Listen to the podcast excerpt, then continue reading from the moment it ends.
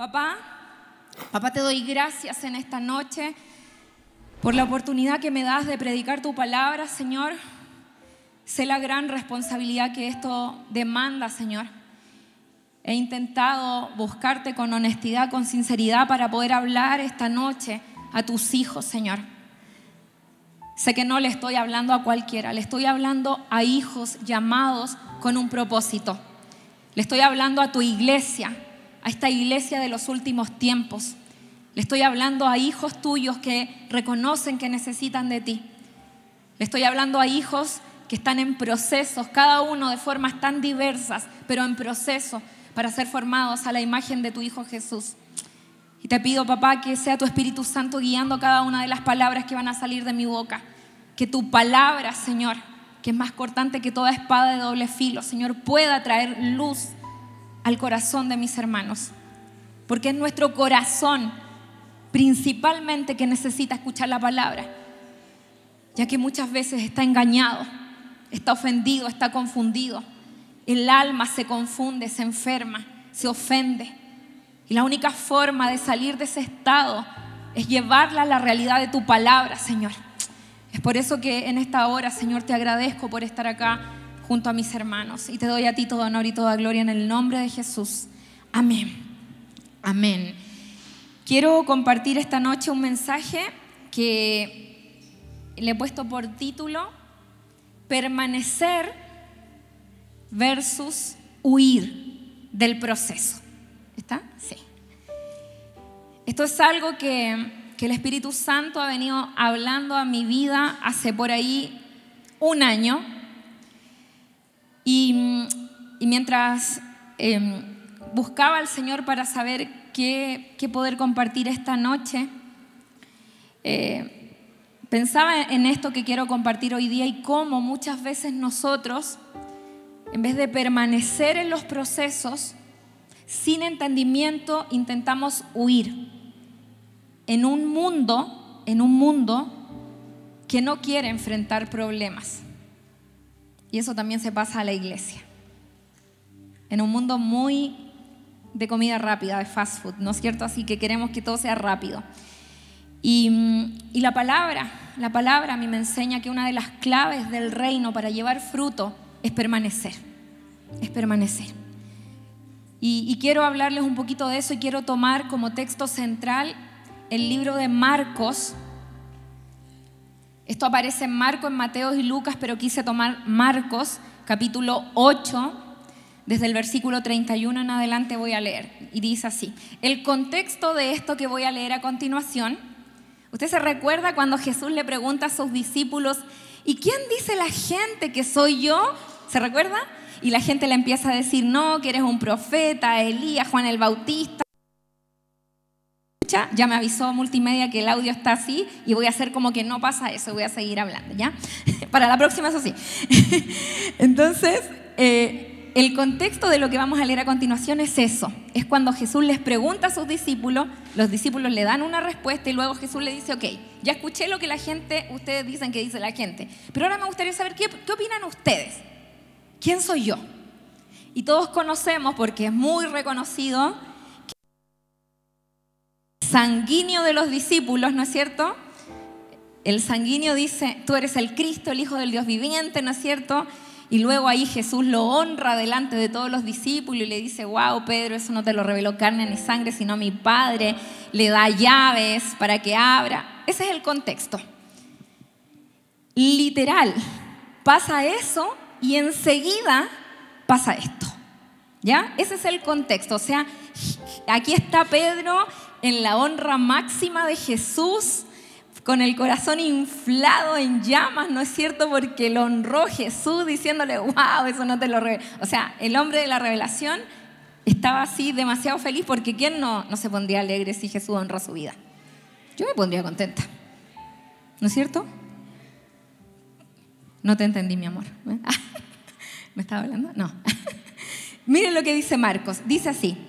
Y comenzó a enseñarles que le era necesario al Hijo del Hombre padecer mucho y ser desechado por los ancianos, por los principales sacerdotes y por los escribas, y ser muerto, y resucitar después de tres días. Esto les decía claramente. Entonces Pedro, el mismo que seis versículos antes estaba sacando de su boca una tremenda revelación de que era el Cristo, el Hijo del Dios viviente, ese mismo Pedro lo toma parte y comenzó a reconvenirle, o sea, a exhortarlo, a aconsejarlo. ¿Y qué le dice? Pero él volviéndose y mirando a los discípulos, reprendió a Pedro. El mismo Jesús, que versículo 6, versículos antes, está validando, está em, eh, honrando a Jesús por lo que había salido de su boca, lo tiene que reprender. reprende a Pedro y ¿qué le dice? Quítate de delante de mí, Satanás. ¿Cómo no era Pedro? Ah, parece que no. Era Satanás. Dice, apártate de mí, Satanás, porque no pones la mira en las cosas de Dios, sino en la de los hombres. Y llamando a la gente y a sus discípulos les dijo, si alguno quiere venir en pos de mí, esto es para nosotros, amados, ¿ya? ¿Cuántos de los que están acá quieren ir en pos de Jesús? Quieren ser discípulos que siguen al Maestro. Acá hay una clave. Dice, el que quiera venir en pos de mí, niéguese a sí mismo y tome su cruz. Eso quiere decir que tenemos para cada uno hay una cruz. Porque no dice las, dice tome su cruz. O sea, eso quiere decir que hay una cruz para cada uno de nosotros. Dice, y tome su cruz y sígame. Fíjese el proceso. Niégate. O sea, renuncia a tu voluntad. Luego tomas la cruz y recién ahí me sigues. No sé si lo logra ver el orden, ¿no es cierto? Porque todo el que quiera salvar su vida la perderá y todo el que pierda su vida por causa de mí, del Evangelio, la salvará. Fíjese los conceptos en el reino. Perder, ganar, morir, vivir. Esto es el mundo al revés. Pero así es el reino y tenemos que tratar en nuestra mente humana de entender estas verdades de la palabra. Gloria a Dios que tenemos al Espíritu Santo porque en nuestras fuerzas y en nuestra inteligencia y en nuestro estudio no lo podríamos lograr. Pero gloria a Dios que tenemos al Espíritu. La dice que nos iba a enseñar todas las cosas. Tome asiento, tome asiento.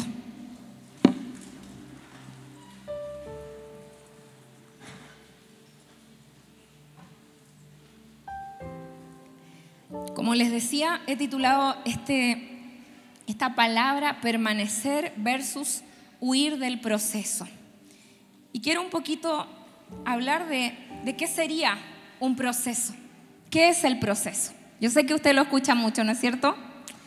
¿Qué es el proceso? Un proceso es un conjunto de situaciones, ¿no es cierto? Situaciones, eventos, sucesos que vivimos, pero que tienen un fin. Y ese fin es perfeccionarnos. Ese fin es justamente llegar a un fin, a un objetivo. Esto tiene que ver con avance, con marcha, con progreso, con desarrollo. De hecho, la palabra en el original del latín tiene que ver con eso, con avance, con progreso, con desarrollo. Y quiero plantear inmediatamente un objetivo que debemos todos nosotros, amados, tener muy claro que hay un objetivo de vida que es para todos nosotros. Yo sé que cada uno de nosotros, en nuestros contextos, tenemos que hacer varias cosas, ¿no es cierto? Y podríamos llamarlo como mini propósitos dentro del gran propósito. Pero hay algo que es para todos los que estamos en este auditorio, los que están ahí conectados en la red, los que van a escuchar luego esta palabra, y esto aparece en Gálatas 4:19. Y esto es clave, amados, esto es clave. ¿Sabe por qué? Porque si no entendemos lo que dice Gálatas, en este texto específicamente, vamos a vivir todo lo que, nos todo lo que tengamos que vivir sin asignarle propósito. Y mire lo que dice Gálatas 4.19. No sé si multimedia lo he repetido hartas veces. Ah, me hace mandar la prédica antes. ¿Qué pasó a multimedia? Miren lo que dice Gálatas 4:19. Hijitos míos, por quienes vuelvo a sufrir dolores de parto. ¿Cuántas mujeres hay acá que hemos tenido un parto? No sé si a usted le dolió, pero a mí me dolió. y duele mucho, ¿no es cierto? Dice, hijitos míos, por quienes vuelvo a sufrir dolores de parto, dice, hasta que Cristo sea formado Amados, esto es una palabra no solo para los Gálatas, es para nosotros, para la Iglesia Centro de Formación Cristiana Internacional. Esto es algo a lo que todos debemos llegar. ¿Sabe por qué es importante tenerlo claro? Porque a veces, cuando estamos viviendo procesos que son duros y no logramos dar fruto, no logramos avanzar, a veces nos pasamos a la vereda de ser permisivos. De decir, pero es que me exigen tanto, es que esperan tanto de mí. Yo no espero nada de nadie, de verdad se lo digo. He aprendido con los años a no esperar nada de nadie. Estoy enfocada en lo que Cristo espera de mí, en lo que el Padre espera de mí, y eso ya es pega suficiente. Se lo digo de verdad. Eso ya es trabajo suficiente. Una vez estaba conversando con mi hijita. Algunos saben que tenemos una hijita, tiene 20 años. Y, fue en la época que nos, fuimos llamados al ministerio con mi esposo, empezamos a trabajar a tiempo completo. Y, y, yo me di cuenta que yo era muy exigente con ella y siempre fui muy exigente conmigo misma, con ella y siempre fui muy exigente en general con todo el mundo, hasta que el Señor me ha dado revelación de eso. Pero un día estaba sentada con ella y le digo, hija, antes que se fuera, ella está estudiando en Argentina en este minuto, y antes que se fuera le digo, hija, eh, ¿te, ¿te pesa mucho ser nuestra hija? Porque usted sabe que regularmente de personas visibles en el ministerio, los ojos están puestos en los hijos de pastores, de líderes, de ministros. Es normal y está bien. Lo asumo. Y un día le digo, hija, no te pesa ser nuestra hija, no te pesa que, que, tu vida quizás hayan ojos puestos sobre tu vida y, lo que tú hagas o no hagas, los frutos que des, sentirte presionada por eso. Porque yo lo he escuchado de tantos pastores que lo cuentan y que, y que sus hijos crecen súper mal con eso. Y ella me mira y me dice, no. Yo le digo, ¿por qué, hija? Me dice, no, mamá, porque la escritura ya me pide un estándar alto, entonces lo que los hermanos esperen de mí no se compara a todo lo que el Señor espera de mí. Entonces no es tema para mí lo que los hermanos esperen de mí, porque yo sé lo que Dios espera de mí y eso es guau, mamá. Entonces lo que ellos puedan esperar siempre va a estar más abajo de lo que Dios está esperando de mí. Y me dejó así como, tenía 17 años cuando me dijo eso. Y, y yo descansé en mi corazón, claro, porque porque dije, gracias Señor, gracias Señor, que, tú le estás mostrando. Ahora, esto se lo digo no desde la condenación y desde el dedo apuntado, no, sino de tener claro lo que Dios espera de nosotros. ¿No es cierto?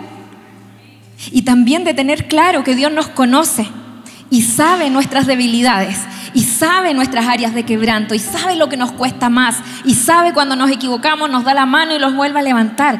Estamos claros en la gracia. ¿No es cierto? Hay gracia sobreabundante, pero no porque haya gracia no tengo que tener claridad de dónde debo llegar. La palabra dice, ser santo, porque yo soy santo. O sea, esas son medidas que el Señor espera de nosotros. Y si las pide es porque sabe que podemos llegar a esa medida, o si no, no nos pediría. Y le quiero decir algo, efectivamente nosotros por las nuestras no podemos ser santos. De hecho, todo lo que Dios pide, lo pide con el entendimiento de que no lo vamos a poder lograr, a no ser que estemos en Él. ¿Se entiende? A no ser que estemos en Él. Solo así lo podríamos llegar a lograr. Por las nuestras no se podría. Pero si estamos en Él, podemos llegar a ser santos. Podemos llegar a amar al enemigo en Él. Podemos perdonar con facilidad en Él. Podemos poner la otra mejilla en Él. O sea, todo lo que Dios nos pide, fíjese de lo que habla. Habla de su grito imperioso por querer estar con nosotros. No sé si lo ve detrás de eso. Génesis 1 y 2. Es donde yo más veo el corazón de Dios gritándonos que todo lo que Él hizo y que dijo que era bueno era para habitarlo con nosotros. Y Apocalipsis 21 y 22 cierra el canon bíblico de la misma forma. Él preparando todo, Jesucristo preparando todo para que habitemos con el Padre eternamente. Entonces eso es el proceso, este proceso con este entendimiento de que debemos llegar a, a, que Cristo sea formado en nuestro interior. Y mire lo que va a pasar. Cuando estamos en medio de un proceso, siempre vamos a tener dos caminos. Y yo le aseguro que todos nosotros, más de alguna vez en la vida, hemos tomado estos dos caminos. Uno es decidir permanecer en el proceso, aunque duela, aunque no me guste, aunque sea incómodo, aunque me saque lágrimas, aunque tenga que renunciar a lo que yo quiero, aunque me sienta rechazada, lo que sea, permanecer es un camino. Y va a estar siempre el otro camino, porque tenemos libre albedrío. Aquí Dios no está con una pistola diciendo sométete al proceso. Usted y yo tenemos la posibilidad de escoger. Y tenemos la posibilidad de huir, que es el otro camino. Y fíjese, le hago esta pregunta. ¿Cuántos de los que estamos acá queremos experimentar una vida que, que vaya de gloria en gloria, como habla el apóstol Pablo. ¿Cuántos queremos una vida que vaya de gloria en gloria? Esto lo dice el libro de Corintios, segunda de Corintios 3:18. Ir de gloria en gloria. ¿Cuántos quieren ir de gloria en gloria? Sea sincero, en todos los aspectos de nuestra vida. Ir de gloria en gloria, claro que sí, queremos ir de gloria en gloria. Pero el único camino para poder ir de gloria en gloria es aprender a permanecer en el proceso. ¿Sabe por qué? Porque de acuerdo a la escritura, de acuerdo a la escritura, siempre el permanecer en el proceso es la antesala de que se manifieste la gloria de Dios. Le podría contar muchas historias de la escritura. Antes de que se manifieste la gloria de Dios, vemos muchos personajes de la escritura que fueron sometidos a un proceso y decidieron permanecer en el proceso y luego se manifestó la gloria de Dios. Por ende, sería incoherente querer, ir de gloria en gloria en nuestra vida, que se manifieste la gloria de Dios en nuestra vida, si no queremos permanecer en los procesos y vivirlos como Él quiere que los vivamos. De hecho, esto mismo que estábamos leyendo recién de Jesús cuando está contando el proceso que se viene, y yo se lo voy a leer a continuación, vamos a ver que esto termina en la gloria de Dios manifiesta. Resurrección. Pero Jesús no le hizo caso a Satanás. Y esto es muy importante, amada iglesia. El enemigo está comprometido con algo. Porque también debemos conocer a nuestro adversario. ¿Sabe por qué muchas veces nos equivocamos? Porque no conocemos al adversario, no conocemos sus herramientas, no conocemos su estrategia. Entonces nos engaña fácilmente nosotros debemos conocer también las artimañas del enemigo, del reino de las tinieblas. Y una de las artimañas y un compromiso que tiene ferviente el enemigo es que usted y yo nos salgamos de los procesos. Él está empeñado con que usted y yo nos salgamos de los procesos. ¿Por qué? Porque sabe que el proceso va a provocar en nosotros un mayor peso de gloria, va a provocar en nosotros que Cristo sea formado en nuestro interior y Satanás odia a Cristo y odia la imagen de Cristo en nosotros. Y lo tenemos que entender. Él odia a Cristo, pero no solo a Cristo, odia la imagen de Cristo formándose en cada uno de nosotros. Y eso ya nos hace enemigos de Satanás, nos hace enemigos de Él. Porque si la imagen de Cristo se está formando en nosotros como tiene que ser, nos transformamos inmediatamente en enemigos de Satanás. Él odia a Cristo y odia que se forme la imagen de Cristo en cualquier persona.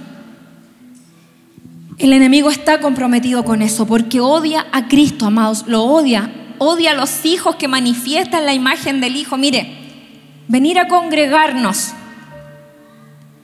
servir al Señor, estudiar la palabra, todo eso es bueno y es muy bueno. Pero si eso no provoca que Cristo sea formado en nuestro interior, pasamos sin pena ni gloria para el infierno. No es relevante. Para el infierno es relevante cuando ve a Cristo en su vida, en su vida, en mi vida. Cuando ve que hay paz en medio de la tormenta. Cuando ve que se manifiesta el fruto del Espíritu Santo en mi vida después de un proceso y ve, wow, mira, dominio propio. Eso es Cristo. El fruto del Espíritu Santo es Cristo mismo. Son las características de Cristo. Cuando ve el sermón del monte, no lo voy a predicar ahora, pero léalo. Cuando ve el sermón del monte en la vida de una persona, que estamos viviendo el sermón del monte, somos unos pobres en espíritu, que reconocemos nuestra necesidad del Señor, con nuestro corazón postrado, diciendo, Señor, te necesito, soy una incompetente sin tu presencia. ¿Sabe que siempre antes de subirme a predicar, lo que más digo es eso? Señor, soy una, soy una incompetente sin tu presencia, soy... Lo repito, no sé, estoy ahí todo el rato repitiendo eso porque de verdad lo creo así que sin Él no somos nada, nada. Entonces entender los procesos, lo que el Señor nos permite vivir, como una antesala para que Él manifieste su gloria y sabe cuál es la gloria más grande. Que se vea Cristo en nosotros. Que se vea Cristo en mi vida. Que alguien me vea y me diga, pero yo te conocí, José, a ti, hace 20 años, yo, ¿tú te acuerdas lo que...? Y que hoy día vean otra cosa. Que los amigos que lo conocieron hace 5, 10, 15 años siendo un borracho, un mujeriego, un mentiroso, un ladrón, un drogadicto, hoy día lo vean y digan,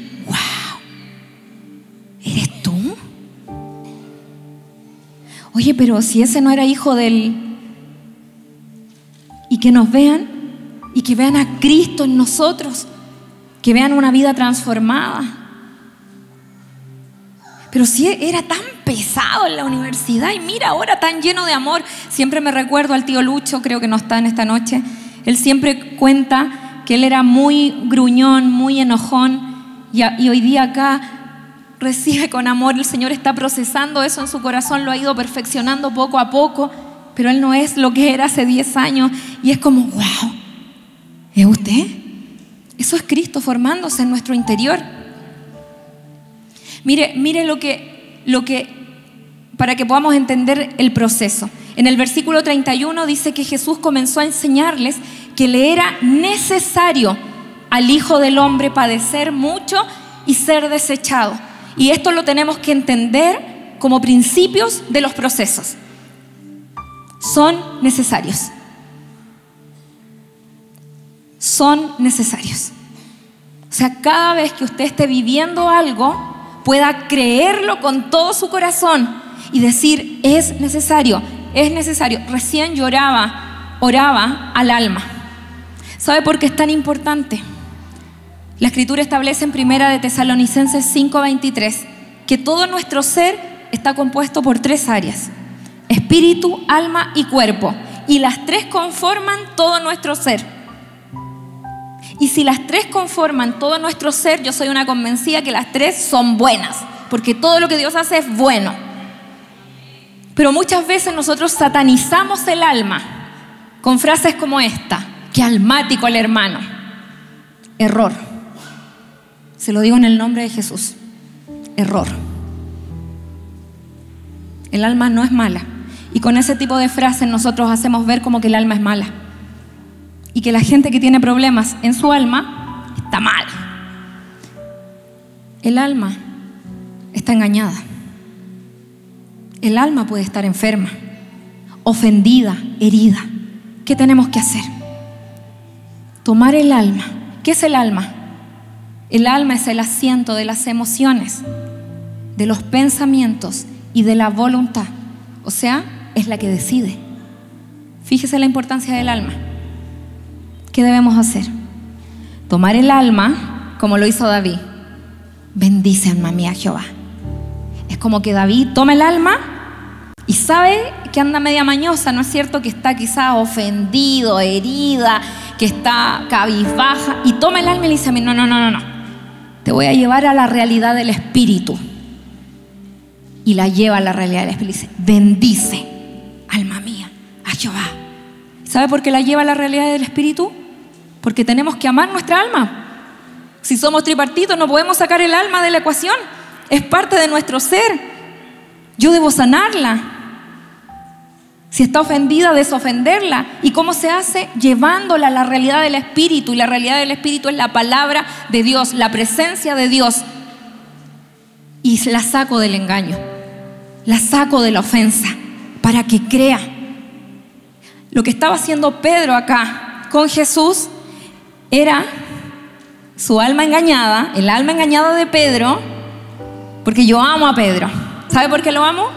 Porque es de temperamento sanguíneo. Y yo soy sanguínea colérica, entonces lo amo. sé que hay, hay un buen final. entonces fíjese, Pedrito no quería que Jesús muriera en el alma. ¿Se entiende? No quería que padeciera por los fariseos, los escribas, puras figuras de autoridad.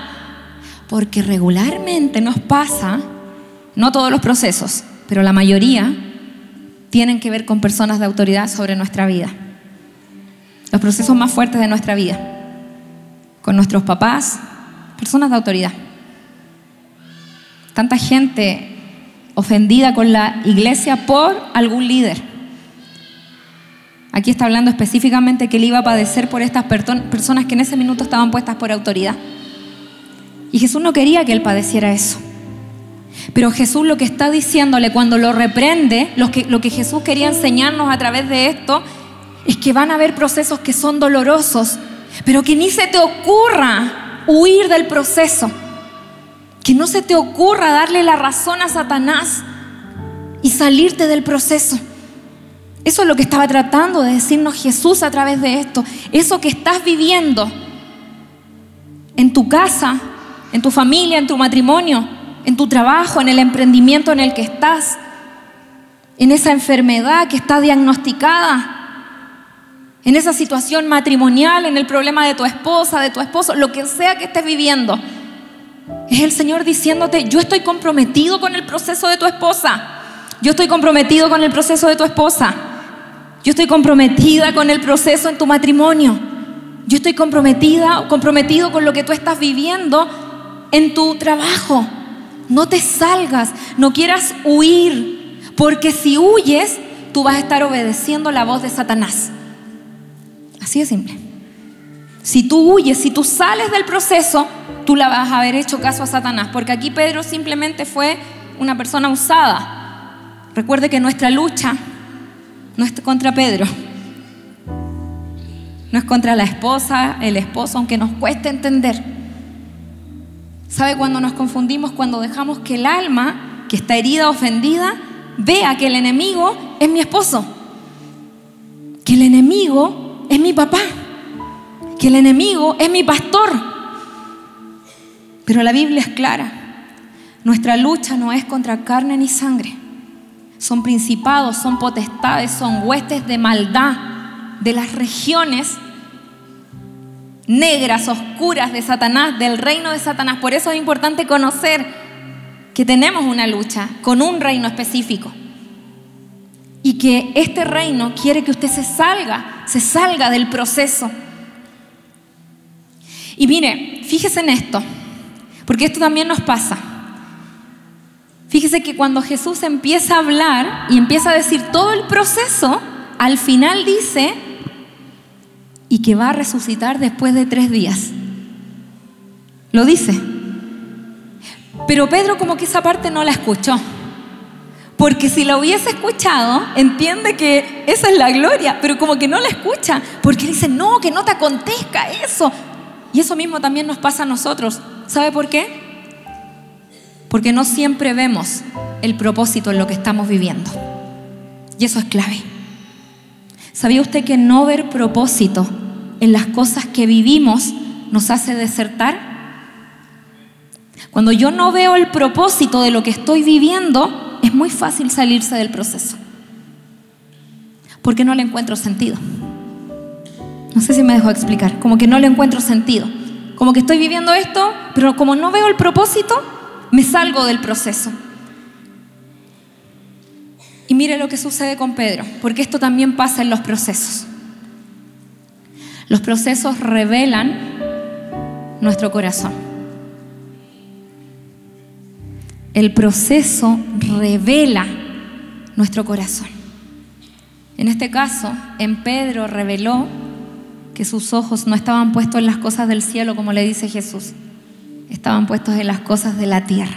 O sea, lo que, lo que provocó este consejo de Pedro a Jesús, este proceso en el que iba a entrar, revela el corazón de Pedro, pero también revela el corazón de Jesús.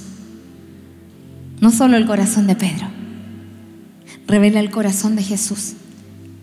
Y el corazón de Jesús es un corazón que está dispuesto a ir a la cruz, padecer, ser avergonzado por todo este cuerpo de líderes ¿Pero por qué? Porque tenía claro cuál era el propósito. Tenía claro que morir en esa cruz iba a cortar esa cortina, esa separación entre Dios y los hombres. Él sabía que al morir en la cruz, nosotros íbamos a tener acceso nuevamente a la comunión con el Padre. Él sabía que por medio de su sangre, usted y yo íbamos a ser reconciliados con el Señor que por medio de ese sacrificio que Él iba a hacer en la cruz, su vida y mi vida iba a tener acceso a la vida eterna. O sea, tenía tan claro el propósito que nada lo iba a hacer salirse del proceso, porque la tenía clarísima. El proceso revela nuestro corazón. En el proceso, amados, en el proceso,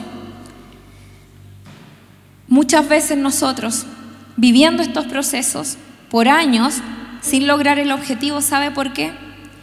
Porque muchas veces estamos inocentemente equivocados, viviendo cosas sin entender que estamos en un proceso. Y a veces pasamos años viviendo lo mismo, sin salir de ese estado, sin dar... Amados, esto es muy importante.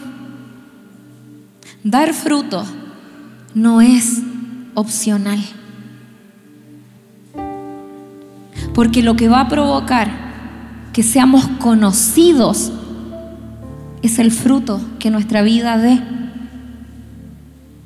Tal es el fruto en nuestra vida. Eso es lo que somos.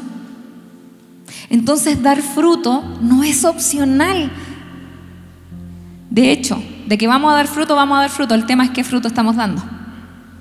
Y muchas veces pasan años de años, amados, que vivimos procesos sin entendimiento y por eso no podemos dar fruto. Entonces a veces estamos atrapados en una estación años, la estación de la amargura, años, la estación de la rebeldía, años, la estación de la arrogancia, la estación de la altivez, años, la estación de la falta de perdón, años, la estación de la depresión, años y no salimos. Y la pregunta es, ¿por qué? Si tenemos un Dios que puede transformarlo todo por medio de su palabra. No puede ser, amados, un diagnóstico médico no puede ser mayor a la palabra del Señor. No puede. No le puedo dar más peso a eso. Yo creo en un Dios que puede transformar, restaurar, sanar todo si está en su voluntad. Y aunque así no lo hiciese, moriré creyendo que lo puede hacer. Moriré creyendo que Él lo puede hacer. Que Él puede sacarme de ese diagnóstico médico. Yo lo creo con todo mi corazón. Mira, amados, estamos inmersos en tiempos donde la comida rápida es lo que se lleva.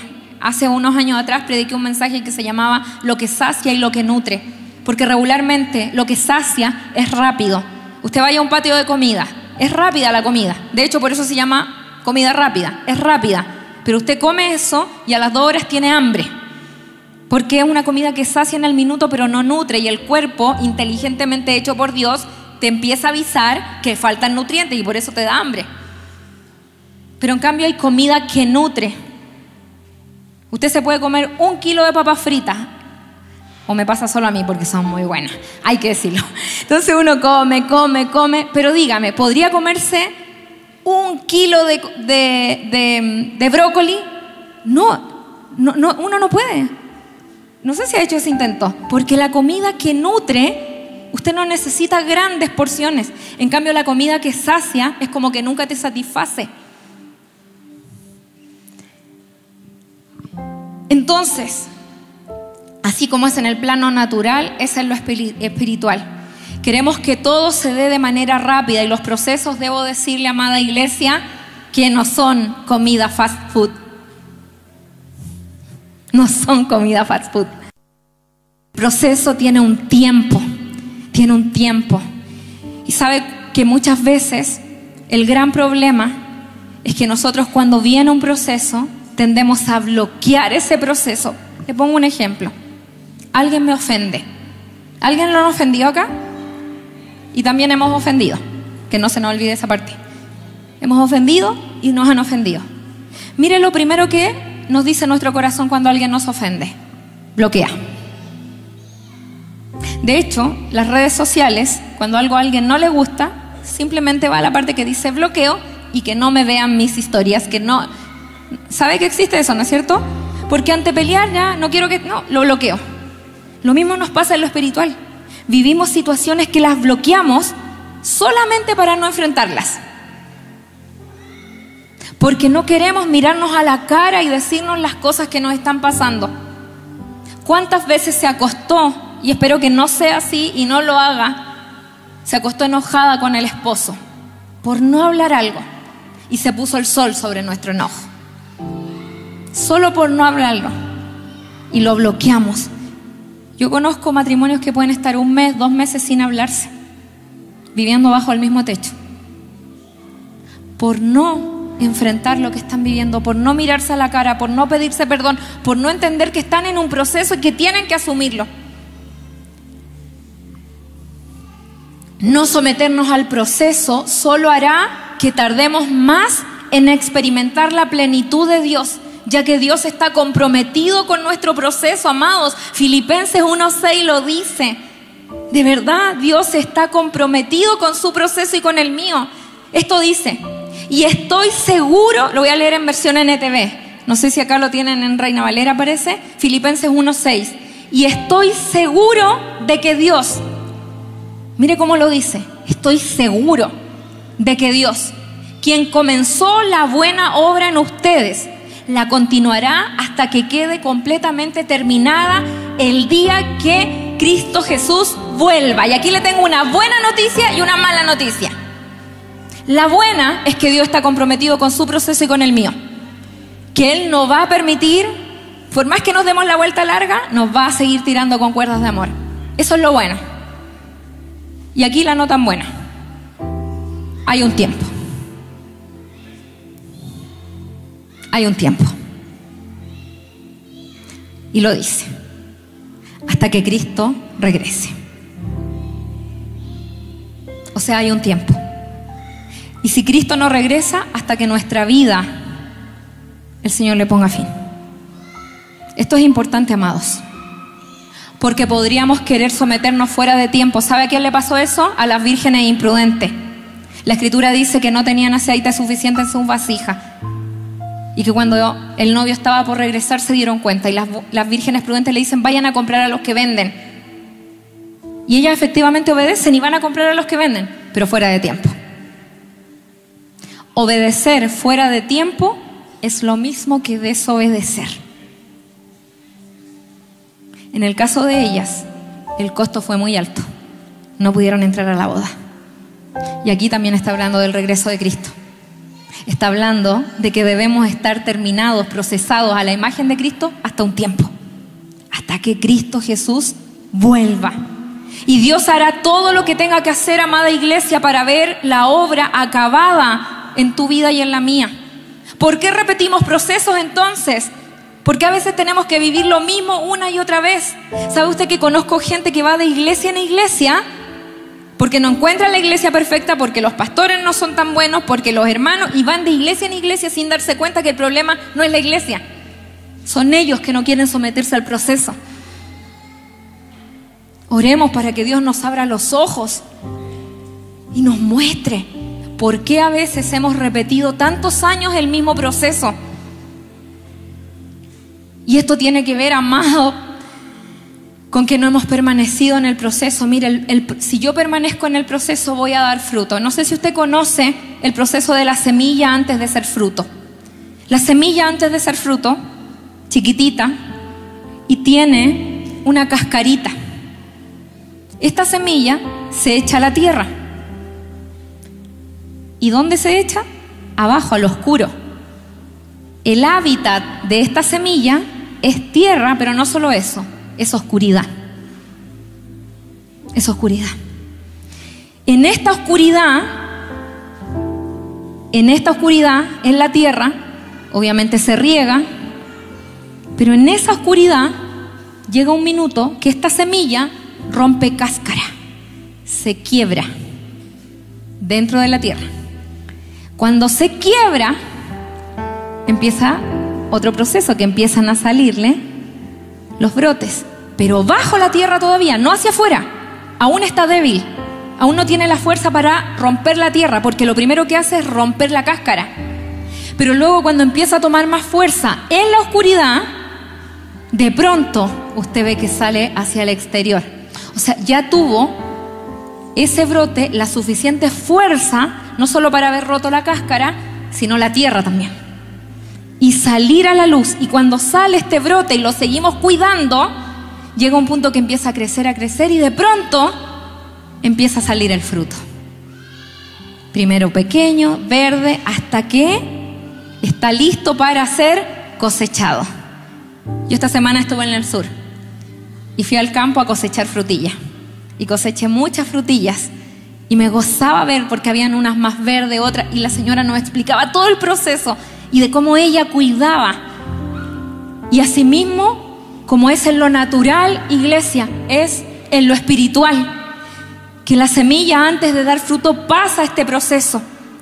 Y mire, Dios hace su mayor trabajo en nuestra vida en periodos de oscuridad. No miren menos sus periodos de oscuridad. No miren menos esos periodos de mucha lágrima, de no entender. No miremos en menos, porque es en esa oscuridad como la semilla, donde Dios empieza a hablar a nuestra vida. Y miren lo que demanda el Señor. Lo primero que le pasa a esa semilla bajo la oscuridad, entiende que debe quebrarse. Eso es quebranto. No puede haber procesos si no hay quebrantamiento. Y se lo hablo desde vivir, de estar viviendo un proceso también. Y hay algo que el Señor me enseñaba en este proceso. Y con esto quiero ir terminando. Y esto se encuentra en el libro de Primera de Samuel. ¿Ustedes recuerdan a Ana, la mamá de Samuel, de la época del tabernáculo, donde era Elí el sumo sacerdote? Nosotros con mi esposito este año tuvimos la posibilidad de estar en Israel y estuvimos en ese lugar, donde históricamente donde arqueológicamente se dice que ahí estuvo ese tabernáculo. Y, el Señor ha venido hablando mucho a mi vida acerca de, de Ana y de todo lo que vivió. El Señor me mostraba tres claves para poder aprobar en los procesos. Y quiero ser honesta con ustedes, hermanos. No que esté aprobando todos mis procesos, pero estoy tratando de entender lo que el Espíritu Santo me habla por medio de su palabra, para que Cristo sea formado en mi interior. Porque yo quiero dar fruto. Yo quiero que cuando me vean lo vean a Él. Y estoy dispuesta a hacer todo lo que su palabra me diga que tengo que hacer.